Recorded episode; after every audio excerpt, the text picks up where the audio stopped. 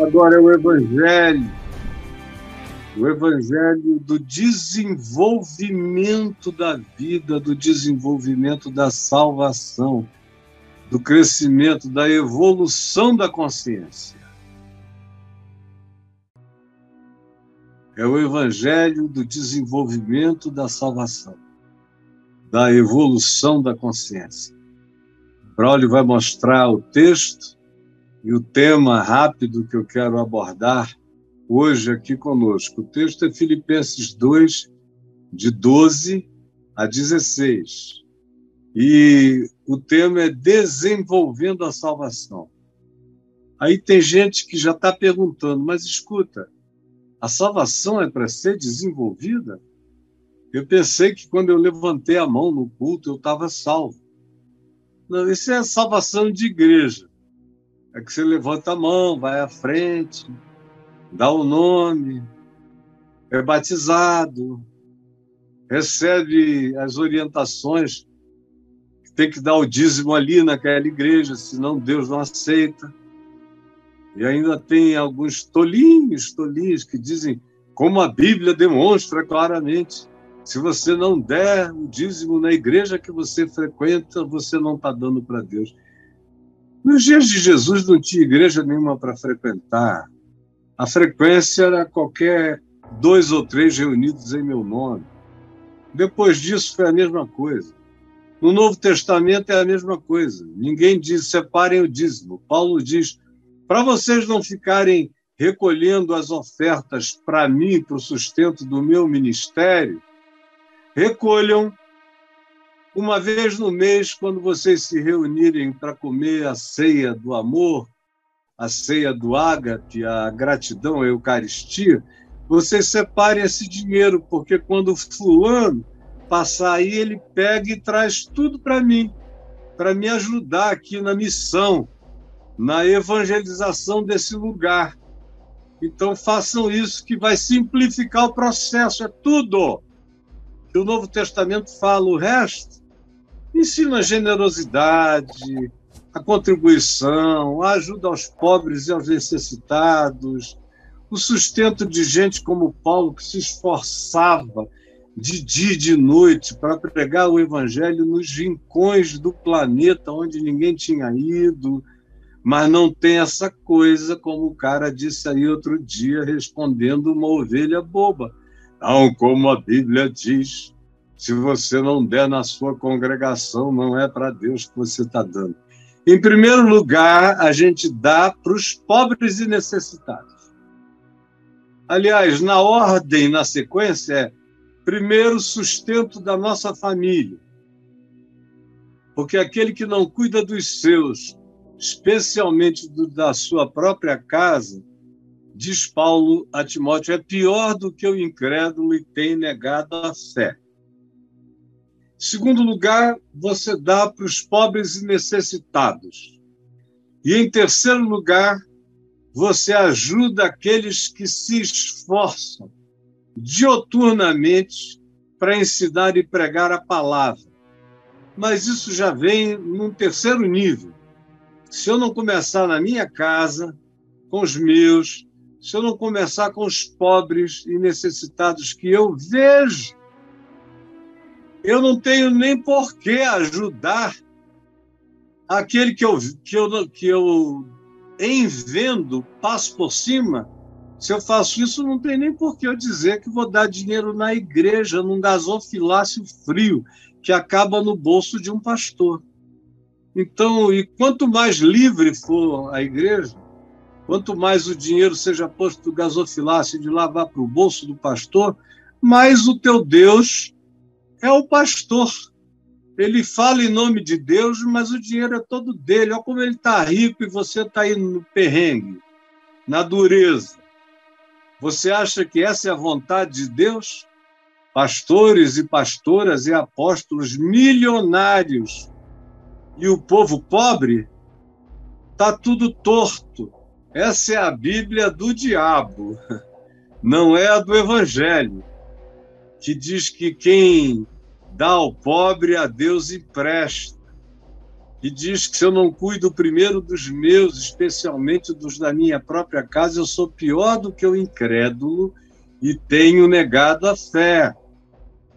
Aí é que vem aqueles como Paulo, para quem a gente separa o recurso para ajudar a quem está se dando, se dando, se dando e se deu e se dará até o fim, porque o ministério dele ou dela é a divulgação da palavra com um recurso de palavra, de ensino, de consciência e de sabedoria que não são comuns entre todos os homens. Aí invista e faça isso ser divulgado pela terra o máximo possível. O resto é conversa fiada.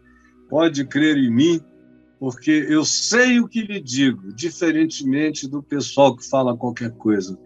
Você entendeu? Agora, o texto aqui da gente é sobre isso. É sobre desenvolver a salvação. Aquela salvação que eu disse de igreja, levanta a mão. Tem gente que é genuinamente salvo, quando eu digo salvo, não estou falando em céu nem em inferno. Eu estou falando em ter sido salvo de si mesmo. Salvo do medo, salvo da culpa, salvo da angústia, salvo da vontade de morrer, de se matar, salvo do compromisso com a vingança, salvo do ódio, salvo da ira, tem gente, como foi o caso do meu pai, que quando tomou uma decisão parece que ele já estava no fim da estrada, tinha compreendido tudo no primeiro dia. Foi chocante, quase absurdo. Dizem a mesma coisa de mim, que eu me converti num dia, no outro parecia que eu já estava terminando a carreira, porque estava tudo, tudo. Abriram o telhado da minha mente derramaram tudo. Eu só melhorei, aperfeiçoei, maturei, cresci, fiquei mais experiente, mas as bases todas continuam exatamente as mesmas. Mas não é todo mundo. A maioria, quando diz levantei a mão para a salvação, aceitei Jesus, você está entrando numa comunidade e o pessoal diz que a porta é esse, esse consentir com o fato de que Jesus é o Senhor, que Jesus é o máximo. Então, você está dizendo acima de qualquer outro, Jesus é o maior. Aí entra. E a maioria fica nessa o resto da vida. São salvos, a gente se pergunta de quê? Fofoqueiros, mentirosos, gananciosos, ultra vaidosos, só pensam no que seja a última moda, até para comprar uma bobagem de uma coisa cara para caramba, inútil. O sujeito diz que foi Deus que deu uma revelação que ele devia comprar aquela bota, aquele Rolex, comprar aquela terceira casa, foi uma, uma revelação de Deus. Ele leu na Bíblia dizendo: façamos aqui três tendas. Ele disse: É, Senhor eu já fiz uma para ti, eu já fiz uma para Moisés, vou fazer uma para Elias e vou morar nas três. vou morar nas três porque tu, Moisés e Elias não passam por aqui, mas eu vou e o Senhor me falou para si. E aí vão arranjando toda essa mentirada e você que é mais tolo do que a tolice, vai mergulhando nisso tudo, e se não faz, fica com medo e fica dizendo: ai, eu um dia fui salvo, mas eu perdi a salvação, porque eu transei sem casar, porque no namoro eu deixei o cara ir chegar até lá, porque eu fumei um cigarro e bebi uma cerveja. Essas coisas de crente, essa coisa de conversão de topeira. Aí o cara pensa que é isso. Aí ficam comemorando que a igreja está inchando. Está inchando, inchando, inchando. Aonde eu vou, em qualquer lugar, em qualquer cidade do Brasil, em qualquer posto de gasolina, em qualquer farmácia, em qualquer lugar, tem gente que eu entro. Pode ser aqui em Porto Alegre, é, em Minas, no Nordeste, ou até na Flórida, com muita frequência, você chega num lugar, vem alguém e diz: escuta, por favor, o senhor não é o reverendo Caio?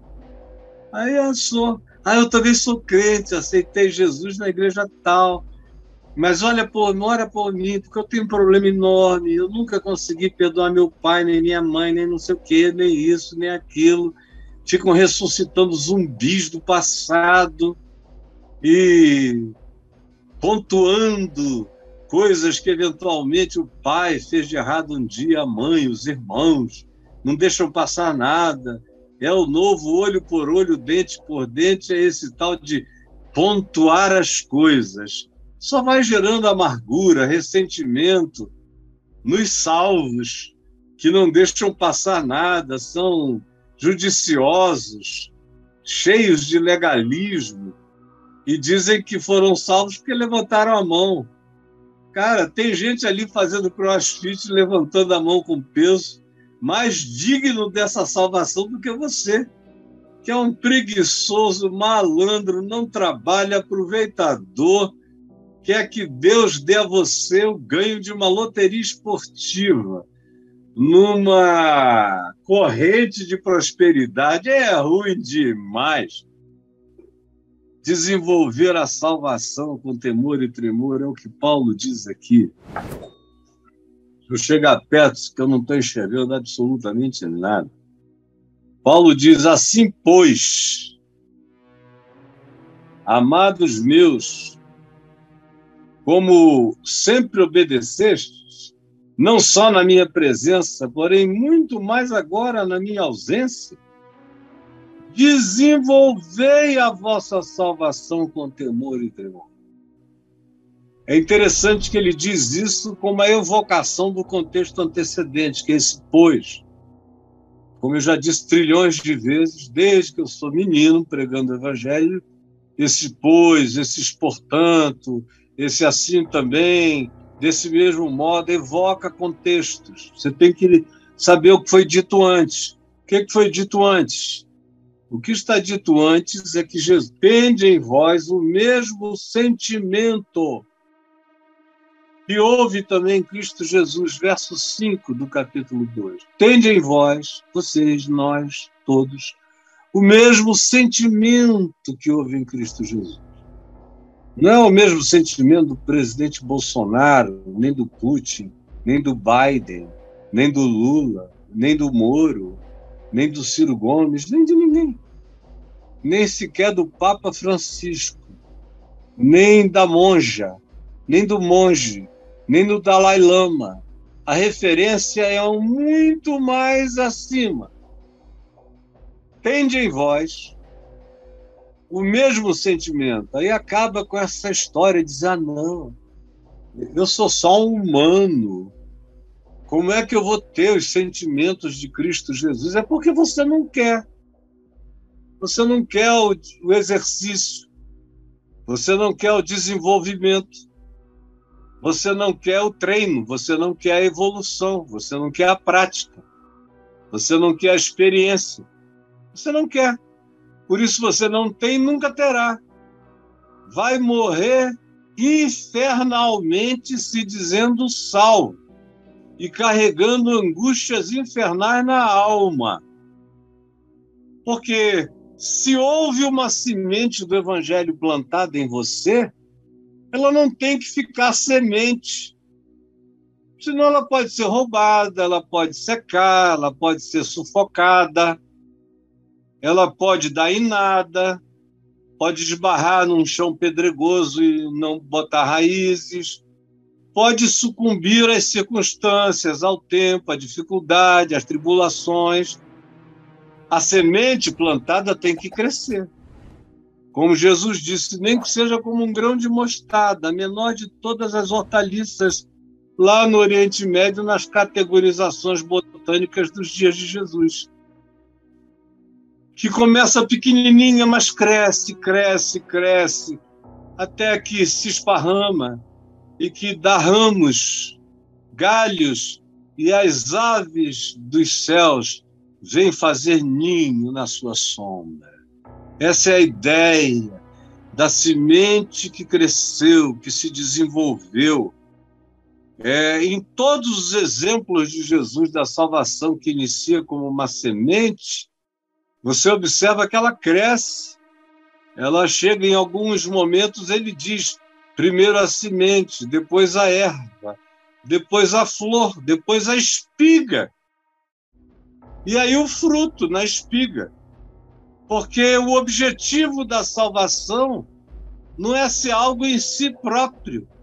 O objetivo dela é fazer do indivíduo que em quem a semente foi inoculada uma árvore frutífera, uma sombra na vida, um lugar de descanso para o mundo, para os outros, para a família. Isso tem que ser desenvolvido aproveitando o fluxo da graça.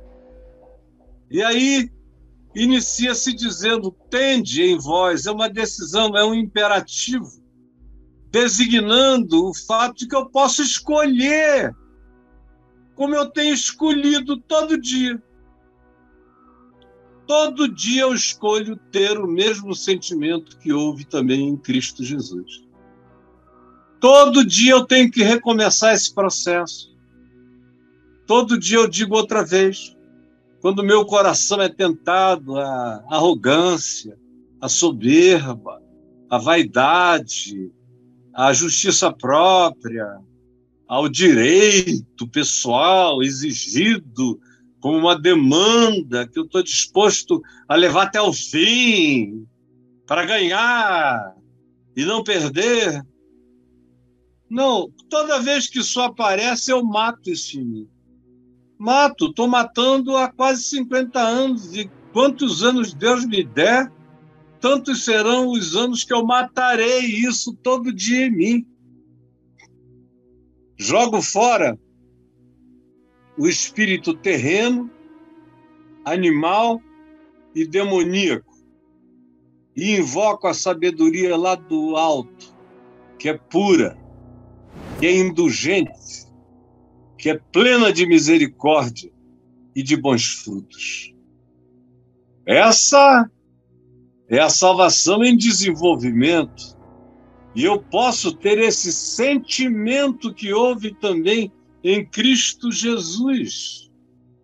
Pois ele, preste atenção, subsistindo como Deus, não julgou como usurpação, só porque eu sou Deus, eu vou ser Deus. Ele disse: não, eu sou Deus, mas eu sou Deus bastante para escolher servir a Deus. Eu sou Deus demais para não precisar ser Deus para mim. Ser Deus em meu favor. Ser Deus pelo meu interesse. Eu sou Deus, eu não sou Zeus. Eu sou Deus, o Deus verdadeiro. Eu sou Deus em Deus. Subsistindo em forma de Deus, teve esse sentimento de não julgar, diferentemente do chamado Lúcifer, que não sendo Deus, sendo só uma criatura muito linda, achou que podia ser maior que Deus. E Jesus é Deus e não julgou como usurpação ser igual a Deus, ao contrário. Ele disse: Eu serei servo para Deus, servo para a criação que Deus vem a criar, e eu me ofereço como mediador da criação e mediador do que Deus eterno, invisível e indiscernível e indisponível para os acessos de intelecção ou de arrogância humana esteja e está indisponível, eu o servirei. Aí assim, Deus se esvazia de Deus. Esse é o cordeiro imolado antes da fundação do mundo. É o Deus que sacrifica seus desejos, sua vontade, seus sentimentos, seu poder, sua seu todo poder, sacrifica, sacrifica tudo, se esvazia de tudo. para ser reconhecido como primogênito da criação, em quem foram criados todos os seres, todas as coisas, e de quem procedem milhões, trilhões de irmãos universais. Se esvaziou a si mesmo e assumiu a forma de um servo, tornando-se em semelhança de gente, de homens, e reconhecido como uma figura humana, normal. A si mesmo se humilhou. Ele toma essa decisão na eternidade, antes de haver Big Bang, ou seja lá o que seja, que deu início a todas as coisas criadas, não importa se a ciência mudar de referência, isso é só detalhe. Antes de tudo, ele é o cordeiro que se entregou, que se esvaziou. E esse é o boom que criou todas as coisas. Por isso se diz que nele, em Cristo, Cristo eterno, que sendo Deus se esvaziou de Deus para ser servo de Deus. Primeiro foi servo na criação, porque todas as coisas foram criadas por meio dele, para ele, e nele são todas as coisas. É desse vazio de Deus que surge tudo. E aí, na história, ele se torna um homem aqui, no planeta Terra. A gente não sabe quantos mundos o Cristo eterno de Deus visita, visitou e visitará. Ele é o Senhor de todos os mundos e de todos os universos. Aqui na Terra, ele se encarnou em Jesus, no mundo dos humanos que é o que me diz respeito. Eu não estou falando de qualquer civilização em qualquer outra dimensão, universo. Eu não alcanço. Eu só falo da Terra e da história. Aqui na história, o Cristo de Deus se encarnou e se humilhou e foi reconhecido como homem em Jesus. E foi obediente até a morte morte de cruz. Pelo que também Deus o exaltou, o exaltou ele se humilhou, ele se entregou, ele se esvaziou e Deus o exaltou sobremaneira. Não dá nem para explicar. E lhe deu o nome, o nome que está acima de todo nome, que é a autoridade, não é um conjunto de letras. Quando se fala em nome, se está falando do caráter porque o nome Jesus só tem dois mil anos, mas o nome do Cristo eterno é eterno e a autoridade dele é eterna. É por isso que ele ressuscita e diz: Todo poder me foi dado no céu e na terra. E a grandeza dele se humilhar entre os homens é porque foi a mais trágica de todas as humilhações se esvaziar no meio de anjos, de arcanjos, de tronos, de principados, de soberanias, de dimensões mais elevadas, não é como se esvaziar e se tornar um verme, um gusano, um cara como eu, como você, um mamífero no cio, um bicho doido, predador, que quando é chamado para cima, prefere ir para baixo. Quando chamado a amar, acha mais simples odiar. Quando chamado a doar, acha mais fácil saquear. É entre essas pessoas, assim como eu e você, que ele se humilhou deveras. E acabou visitando o inferno. Isso é que se esvaziar explodir a graça de Deus, a vitória de Deus de dentro do inferno para fora, como diz Pedro na epístola dele.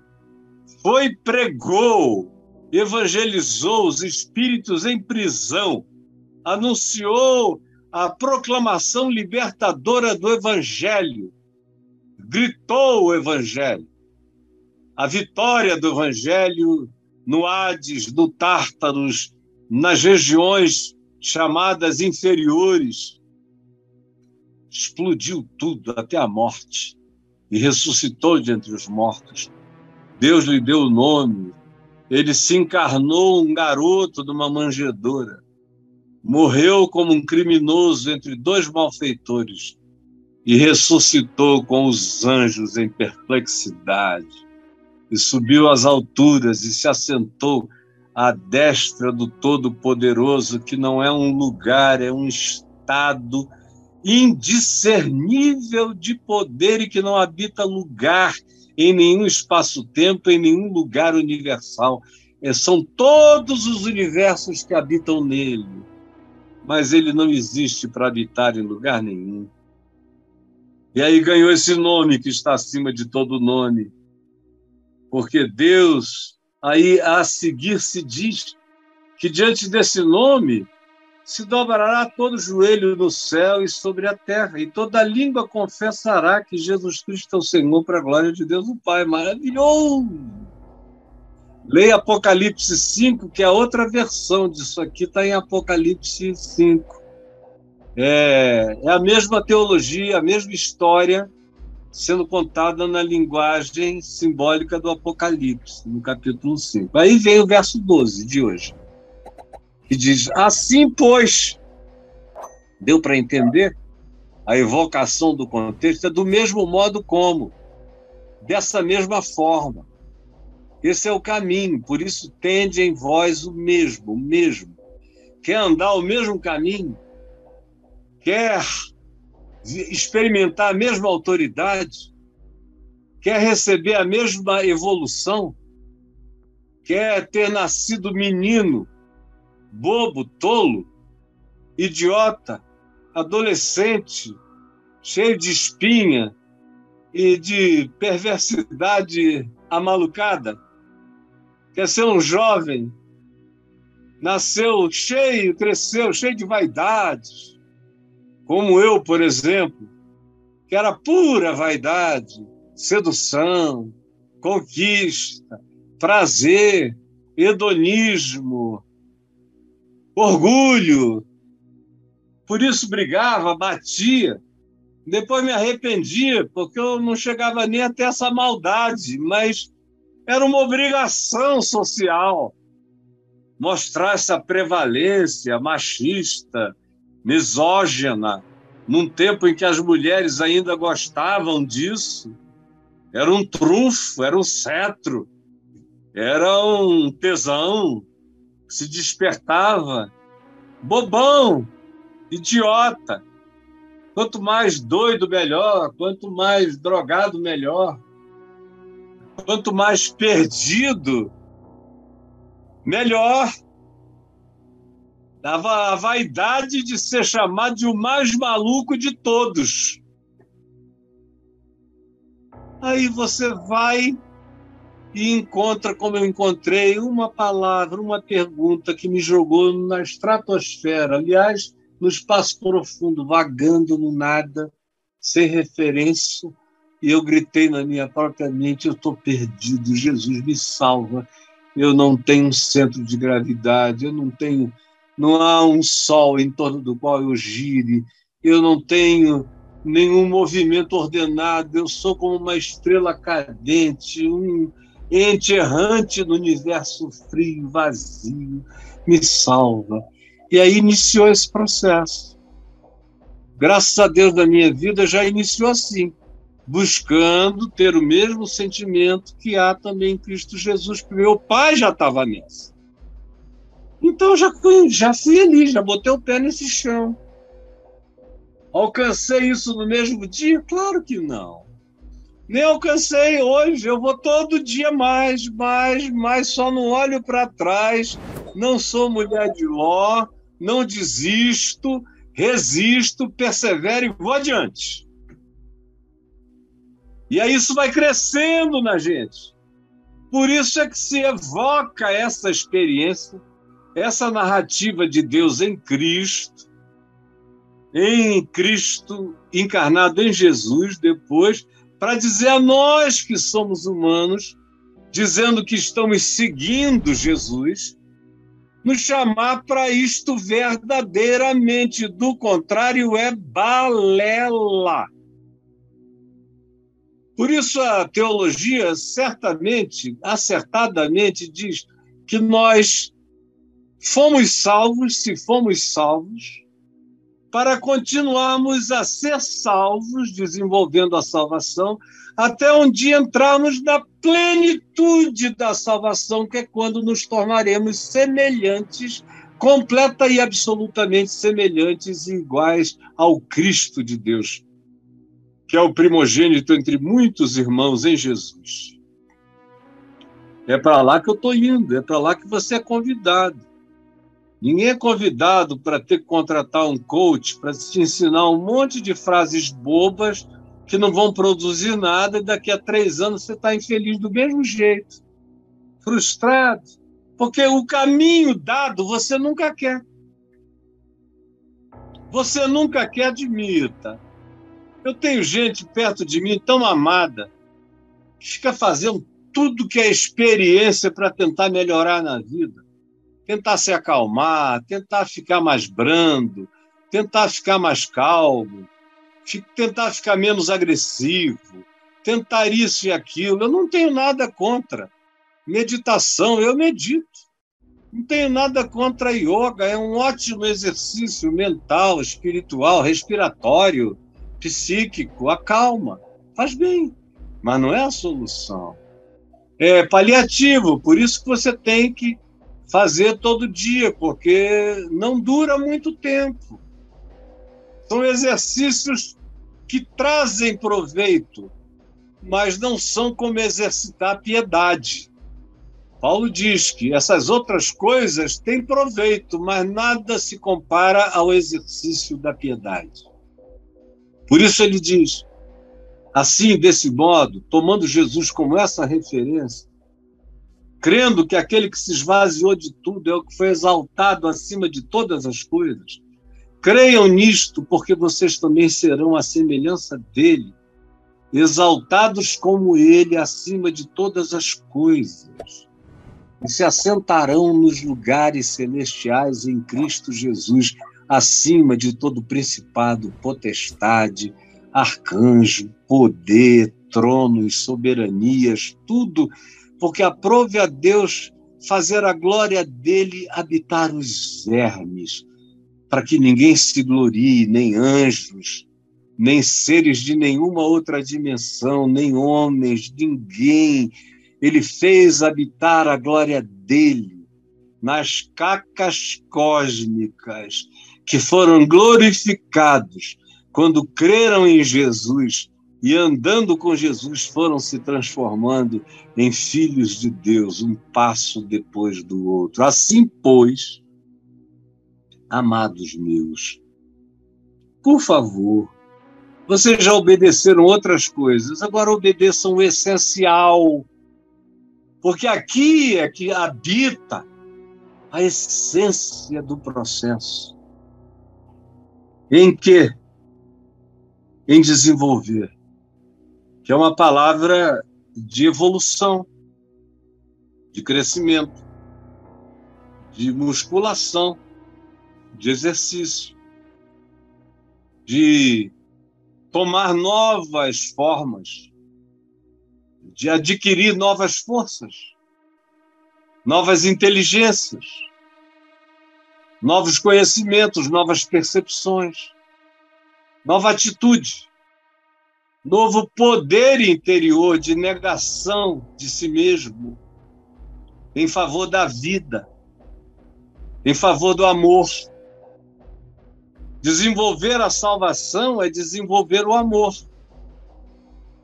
Gente que não ama, no máximo, é miseravelmente salva, como diz Paulo. Paulo tem essa categoria lá dos salvos pelo fogo que é aquele cara que ficou ali na beira do abismo o dia inteiro, se perfumando, deixa eu usar uma linguagem só figurada, se perfumando com fogo e enxofre. na beira da maldade. E aí, de vez em quando, ele dava um passo atrás: perdão, perdão, perdão. Ai! Aí tem essa categoria. O Paulo diz: esse cara morre e a graça de Deus o salva pelo fogo, através do fogo. Uma espécie de purgatório, através da queimação, através da angústia, através da tribulação, através do pânico infernoso, o cara às vezes cai em si e agarra-se ao socorro eterno. Mas esse não é o padrão. Se tornou o padrão, hoje em dia, quando tem alguém salvo nessas igrejas, é assim, pelo fogo. Porque está todo mundo sem amor. Todo mundo sem amor e sem amor, ninguém desenvolve nada espiritualmente. Sem amor, o que, que Paulo diz? Nada aproveitará. Você pode falar em línguas, mas sem amor, cara, é melhor aprender mandarim. Você pode profetizar, mas sem amor, você pode ser só um paranormal que olha e vê algumas coisas, escaneia alguns segredos do outro, mas não é profecia de Deus, é só paranormalidade. E sem amor, você não vai nem saber como usar isso para edificar o próximo, porque só o amor edifica. Sem amor, você pode saber toda a ciência, pode conhecer todas as filosofias, pode ser filósofo, amigo da sabedoria, amigo da sofia, da sabedoria, mas sem amor nada aproveitará. É só conhecimento que não se transforma em prática, em vida, em paz. Sem amor, a gente não se salva da inveja, nem da exasperação. Sem amor, a gente no máximo fica cheio de razões acusadoras, mas que não servem para nada diante de Deus. Sem amor, nem o teu ato de generosidade para querer impressionar os pobres, o mundo, a família e alguns até Deus, pegando todos os seus bens e doando aos pobres, mas Paulo diz: olha, até isso sem amor de nada aproveitará. Nada cresce na direção de Deus sem amor. Amor é luz. Amor é o humus na raiz. Amor é a água na planta. Amor é fotossíntese. Amor é seiva. Amor é vida. Amor é graça. Amor é saúde. Saúde mental. É muito mais fácil uma pessoa cheia de ódio ficar mentalmente perturbada, cheia de raiva, ficar paranoica e doente. É muito difícil uma pessoa cheia de amor adoecer na mente. Mesmo quando ele tenha um problema neurológico, o problema fica menor, porque a prática do amor diminui todas as deficiências, até físicas, até mentais.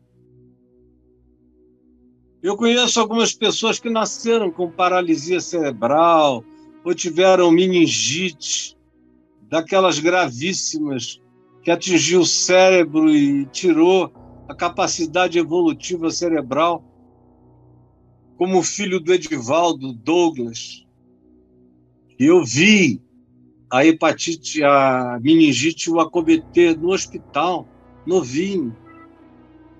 E hoje ele, com 30 anos, mais ou menos, tem idade mental de um garoto de três anos, no máximo, dois, três anos, para algumas coisas. Mas eu não conheço ninguém com mais amor, com mais bom humor, com mais alegria. Ele me vê de longe, ele grita: Caio, aleluia! A melhor coisa do mundo é pregar com ele no auditório. Porque o que quer que chegue ao coração dele como alegria, não é como intelectualidade, é como alegria, ele grita, aleluia! Porque o coração dele foi visitado com alegria. Porque ele é cheio de amor. E ele não pode te responder nada de teologia, mas ele desenvolve a salvação dele todo dia. Ele só melhora. Não é mentalmente para falar, ele melhora é no espírito. Cada dia ele está melhor. Cada dia todo mundo que o conhece está mais apaixonado por ele. Ele dá trabalho, mas é leve, é suave. Porque o amor desenvolve qualquer um, assim como o ser mais genial, mais inteligente, mais culto, mais acadêmico, polimorfo nos seus conhecimentos científicos, sem amor, é só um soberbo, arrogante, culto, e não passa disso. É um pobre infeliz que vive na presunção da arrogância de sabedorias mortais. É amor que desenvolve o meu ser. Desenvolvei a vossa salvação com temor, com tremor, com quebrantamento, com humildade, com simplicidade, com reconhecimento diário de que você é um cara que é cheio de imperfeições e que você tem a chance de ir melhorando, ficando parecido com Jesus.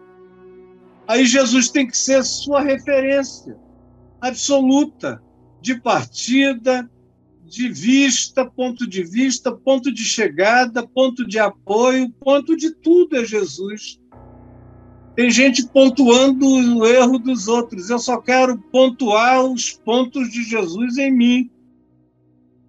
Isso é que eu quero pontuar. Os alcances do Evangelho em mim é que eu quero guardar. O que os outros não conseguem, não sabem, não fazem, eu não quero nem lembrar a eles. Eu só quero viver de tal modo que eu os inspire.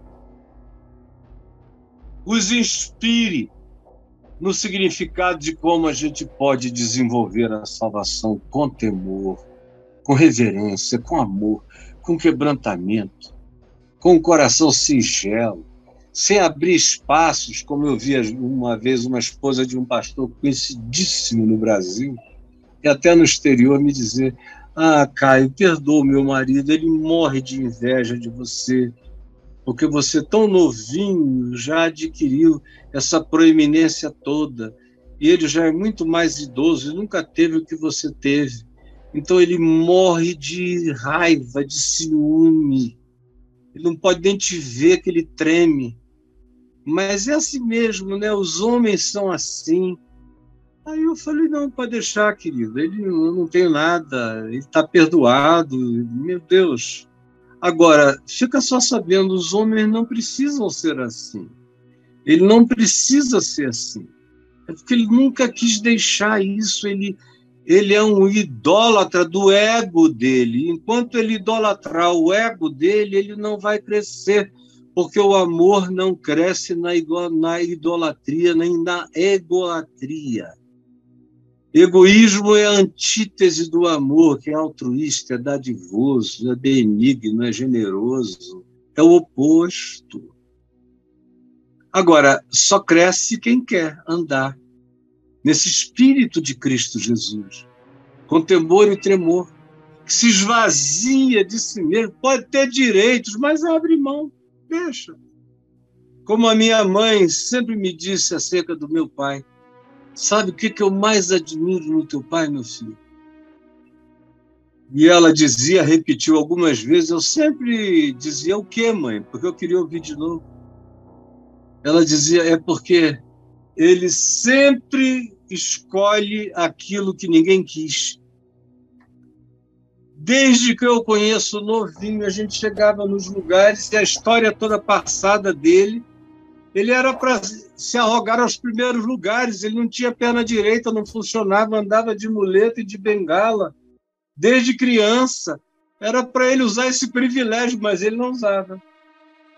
Ele chegava num lugar, ele ia fazendo todo mundo sentar. Se sobrasse um lugar, ele sentava. Senão ele ficava em pé e ficava dizendo assim, não, eu estou muito bem, a senhora está precisando mais, o senhor está precisando mais. Qualquer coisa. uma divisão de bens em família. O que é que você quer, Caio? Ele dizia: Não, não quero nada, não, escolham vocês.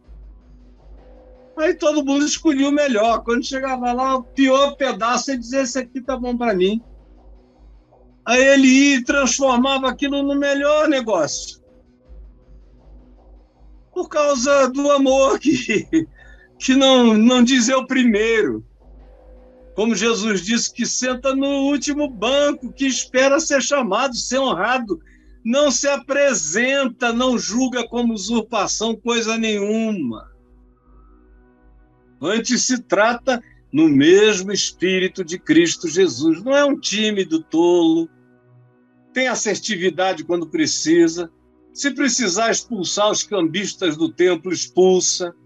Fala forte quando tem necessidade encara os malvados e os perversos, como ele fez várias vezes com os fariseus e com os molestadores das almas dos homens, mas era tudo feito em amor para cobrir o mais fraco e sem nenhum desejo de sair humilhando ninguém. É só assim que eu cresço, é só assim que você cresce. Por quê? Porque Deus é quem efetua em vós tanto querer como realizar segundo a sua boa vontade. O que é que Paulo está dizendo? Se você entendeu, se isso foi compreendido, se você discerniu o processo, aproveite, porque você entendeu, porque Deus te iluminou. Tem gente que não entende nunca. Se você compreendeu, foi graça. Aproveita a graça. Aproveita o dia chamado hoje e entra nessa e renova isso todo dia chamado hoje outra vez. E renova isso pela prática do amor, que é a única realidade pela qual eu exercito a minha musculatura soteriológica, a minha musculatura de salvação mental, psíquica, espiritual, relacional, é só pelo amor que a salvação cresce. E ela cresce como humanidade linda, plena, bonita. Ela cresce como espiritualidade segundo a de Jesus, semelhante a de Jesus. Aproveita essa hora. Tá entendendo? Pega. Mas não fica pensando que você não tem mais o que fazer, ao contrário. Verso 14 diz: Fazei. Fazei tudo sem murmuração nem contendas. Uma das maiores manifestações de que o amor está vivendo em mim, crescendo em mim, é a mudança do meu olhar, do meu interpretar, do meu falar a murmuração vai acabando na gente. Vai acabando. Eu sei que vai, estou te dizendo, porque ela acaba. Eu não sei te dizer qual foi a última vez que eu murmurei, não me lembro de qualquer coisa. Ah, teu filho morreu, aleluia, está na mão de Deus. Eu não me lembro, nem no auge das coisas do período de 98 a 2000, e alguma coisa em que eu estava todo cheio de coisas, eu estava chateado com o homem, mas eu não estava murmurando contra Deus. Eu nunca atribuí a Deus nada. Tudo que me aconteceu na vida eu fiz de errado. E tudo que de bom me aconteceu foi graça de Deus. Essa é a minha filosofia de existência. Quando a gente olha a vida assim, a murmuração acaba, a autovitimização acaba e as contendas. Eu também não me lembro a última contenda que eu tive. Eu até às vezes sou provocado por pessoas que querem contender, ficam falando sozinhos. Eu tento dar uma explicação racional. Se eu sinto que a pessoa está obstruída, está obturada no entendimento, eu calo pode falar sozinho para sempre. Eu vou ter no máximo um, um, sorriso gentil, ou quem sabe uma mudança de assunto. Quando a pessoa é sábia, aproveita, melhora. Tem gente que nem aproveita a chance, continua insistindo na provocação da contenda, mas eu não entro nessa, não. E na murmuração, eu sei o que a murmuração estraga né, na gente.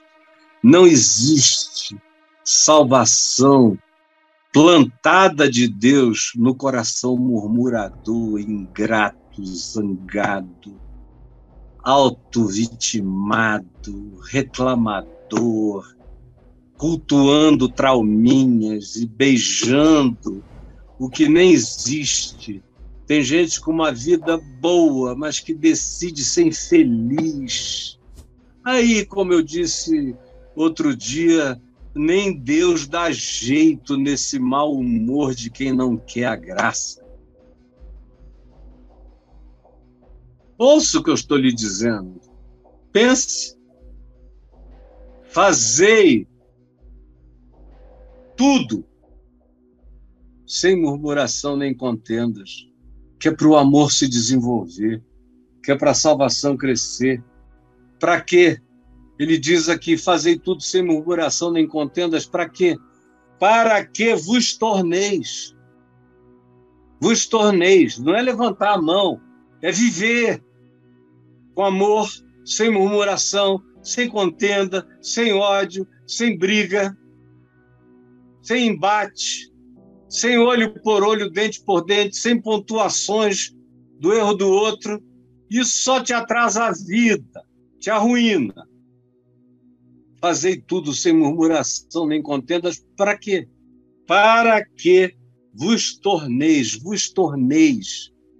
Não é automático, é processo, é mutação, é crescimento, é desenvolvimento é como quem nasce com alguns centímetros e quando chega adulto se torna um varapau, como Paulo diz.